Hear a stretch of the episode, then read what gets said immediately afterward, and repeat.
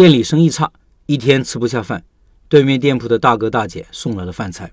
下面是社群里一位老板回顾了自己令人心酸的初次开店经历。他说：“最难的时候，进货的钱都没有，一天吃不下饭。”我们来看看发生了什么。他说：“那是二零一八年的时候，位置青岛，那年二十三岁，从十八岁就出来打工，攒了六万块钱，在工厂打工七年，感觉没什么前途，就想着去创业。当时呢，什么都不懂，在工厂附近，感觉人流量还不错。”看着别的开店老板都挺惬意的，而且还有一门手艺，就萌生了开店的想法。说干就干，就利用周末时间去找店铺，发现一条街人流量还可以。由于整天在工厂上班，不知道人流和客流的区别，实际转化率很低，而且工厂附近的消费水平也低。现在想想，去那地方开店肯定活不下来。当时正好有一家店铺在转让，主街上有一家租金两万的店铺在转让，转让费四千，位置在那条街算可以的了。旁边都是面条、水饺、快餐之类的，很心动，想租下来，就跟家人商量，结果被一顿骂，说你卖什么都不知道，就想着租店吗？也确实，当时的想法很可笑，觉得随便找家店，随便卖点东西就能挣钱，抢到店就是抢到了钱。想了半个月，觉得有道理，应该先学技术，再来租店铺。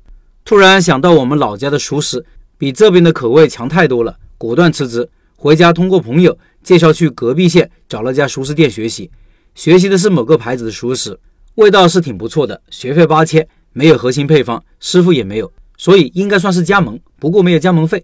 当时加盟还刚刚流行，也没有那方面的概念。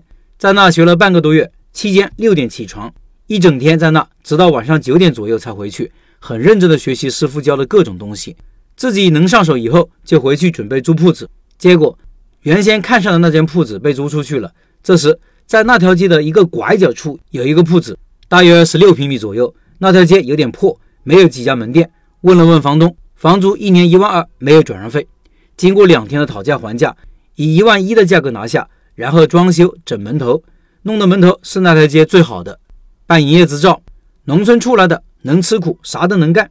为了节约成本，自己刷漆、改水管、改电，找卖装修材料的给打了隔板，里面作为厨房卤肉。外面卖产品，然后买设备，那个牌子的料老家才有卖，就和老爸回家整了整整一车的料，还有在师傅那弄的老汤。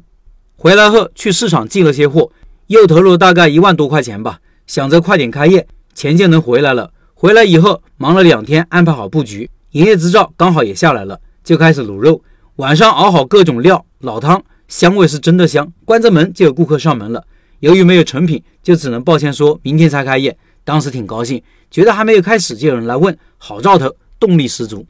第二天把老爸老妈都喊来帮忙。第一天开业没做什么开业活动，甚至花篮都没有，贴了老爸用毛笔红字写的大红字“今日开业”，就这样默默无闻的开业了。结果可想而知，就卖了两百多块钱的营业额。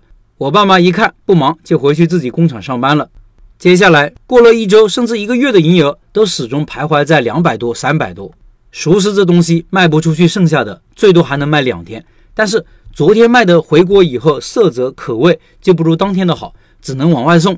熟食店是属于那种客单价很高的产品，但是工厂店客单价只有十多块、二十块钱左右，两百多的营业额，别说盈利了，是完全亏损的状态。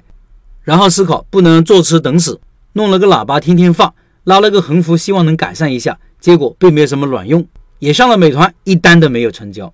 别人营业晚上八九点，我晚上撑到十一点也没有什么效果。附近有两家同行店，也是生意惨淡。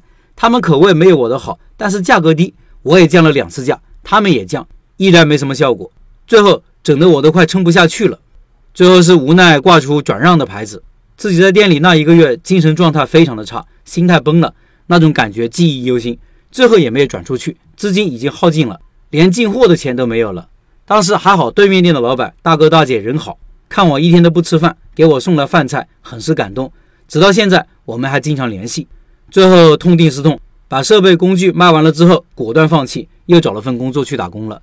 去年在一家炒货店工作，让我对开店有了不一样的思考，也打破了原有的思维。今年还听了老陈的开店笔记，一听就一发不可收拾，全听完了，让我对开店的认知发生了翻天覆地的改变，感觉以前的自己。是完全不懂怎么开店，完全是自己的鲁莽不怕死而已。最后总结一下失败的原因：产品没有核心配方，太过依赖别人，限制了发展。选址位置完全是驴唇不对马嘴，营销完全没有，就单纯是为了开店而开店。开店成功并不是努力就能弥补的，打工和开店完全是两个概念。现在还在打工中，今年又有了开店的想法，想弄家炒货店，并打算终身投入这一行业。在打工期间学会了核心技术，但营销能力还差不少。现在还在规划当中，要把以前的认知和思维完全推倒，努力学习一段时间以后再准备，并且开始前还要重新听一遍开店笔记。以上是这位老板的分享。最后给大家提个醒：开店前如果没有刻意学习，没有打磨产品，没有整体规划，没有前辈带一带，大概率是会走很多弯路，甚至失败的。反之，如果你想避免失败，就要刻意的学习开店方面的一些基础知识。要好好学习技术，打磨产品，要有整体规划、顶层设计的意识，最好要找一个前辈带一带。